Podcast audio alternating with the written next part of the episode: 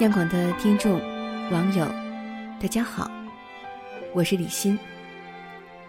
前几天看到一档节目，谈论的话题是读书的意义。其中有一个观点我很赞同，大意是：如果你只读专业书和教科书，不能叫做真正读书。真正的读书是要读杂书，比如说。你学的是计算机专业，而你只读计算机方面的书，就不叫真正的读书。如果你学的是医学专业，在专业进修之外，读了很多关于艺术、哲学、历史等等方面的书籍，这才是读书。一提起读书，很多人会大谈读书无用论，举出什么？只有小学毕业的文凭，却最后发财致富的例子。殊不知，如果把读书功利化，本身就是一种肤浅的认知。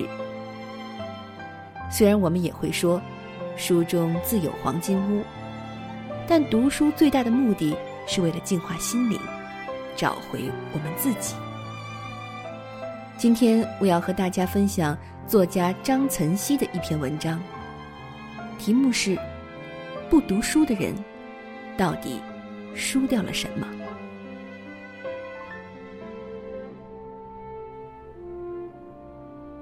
我曾经看过一个演讲，内容是：不读书的人到底输了什么？看一个人是什么样的人，就看他书橱里藏着哪些书。如果一个人书橱空空，八九不离十。脑袋也空空。这个演讲者是一个以英语为母语的读者。有一天，他发现自己书架上放的全是英国和北美作者写的书籍，恍然醒悟，自己进入了文学盲区，对这个世界的认识很片面。于是他想了一个办法，罗列出一百九十六个国家的书目清单。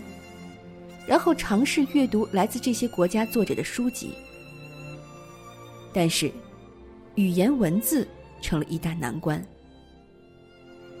他开了一个博客求助，吸引了很多人帮助他翻译，或者帮他找到翻译成英语版本的书籍。一年的时间，他接触到来自世界不同国家的文化，之后感慨道。一年的阅读让我明白了自己的孤陋寡闻，让我对自己的不足之处时刻保持谦虚的态度，更打开了我的视野。在来自不同国家、不同文化和价值观的冲突中，我的思想变得更加清晰。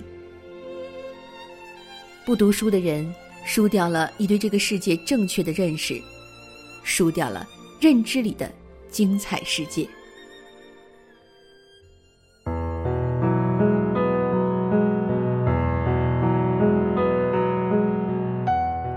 曾听人说过这样一句话：人活着有三重追求，第一重是趋利，第二重是趋名，第三重是趋静。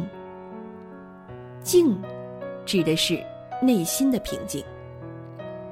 我们经常会看到有些人，贫穷的时候焦虑，富裕的时候仍然焦虑，挣再多的钱也克服不了焦虑感。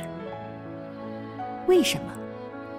因为内心空虚，一直追求无止境的物质，精神得不到滋养，表面活得风光，实际深陷苦海。记得电视剧《欢乐颂》里，曲筱绡受赵医生的影响，慢慢爱上阅读，躺在赵医生的怀里，说了这样一句话。我以前以为快乐是很多人一起闹腾，没想到安安静静的读一本书，平平静静，原来这么快乐。真正热爱读书的人，他们内心平和，从来不炫耀什么。外人觉得他们孤独，其实他们精神很强大。而不读书的人，你输掉的是一颗平静之心。书籍之于精神，就好比粮食之于躯体，都是一个人必不可少的营养。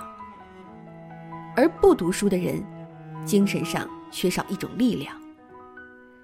随着阅历的增加，有一天你会幡然醒悟，缺少这种力量，会让你后半生后劲儿不足。曾经看过一个段子，怎么看出读书与不读书的区别？当你看到夕阳余晖，你的脑海中浮现的是落霞与孤鹜齐飞，秋水共长天一色，而不是哇。这么多鸟，真好看，真是太好看了。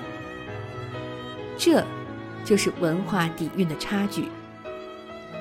腹有诗书气自华，读书让你浑身散发恬静的气质。与喜欢读书的人相处，他们不粗俗，不暴躁，不偏激，他们用读过的书培养出冷静的处事态度，与之相处，如沐春风。不读书的人，你输掉了从骨子里流露出的儒雅气质。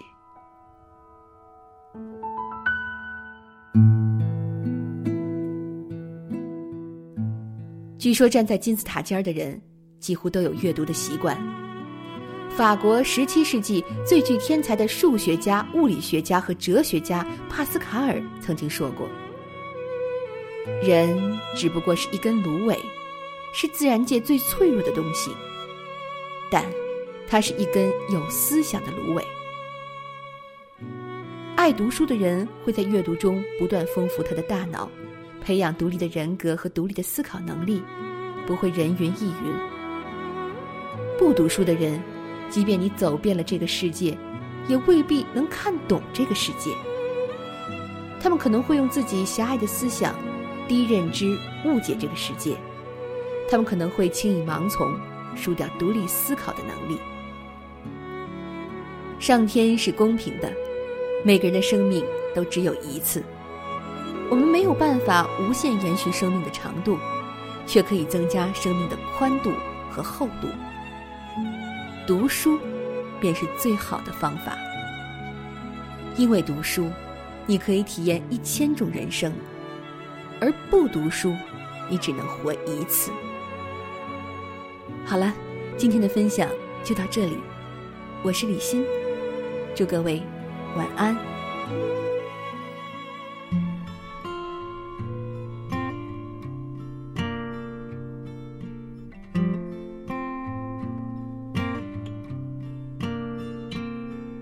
So you find yourself at the subway with your world in a bag by your side.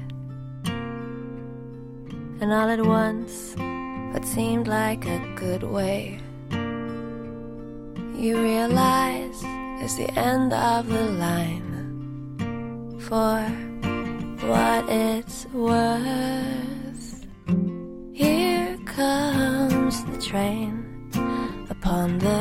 Track, and there goes the pain.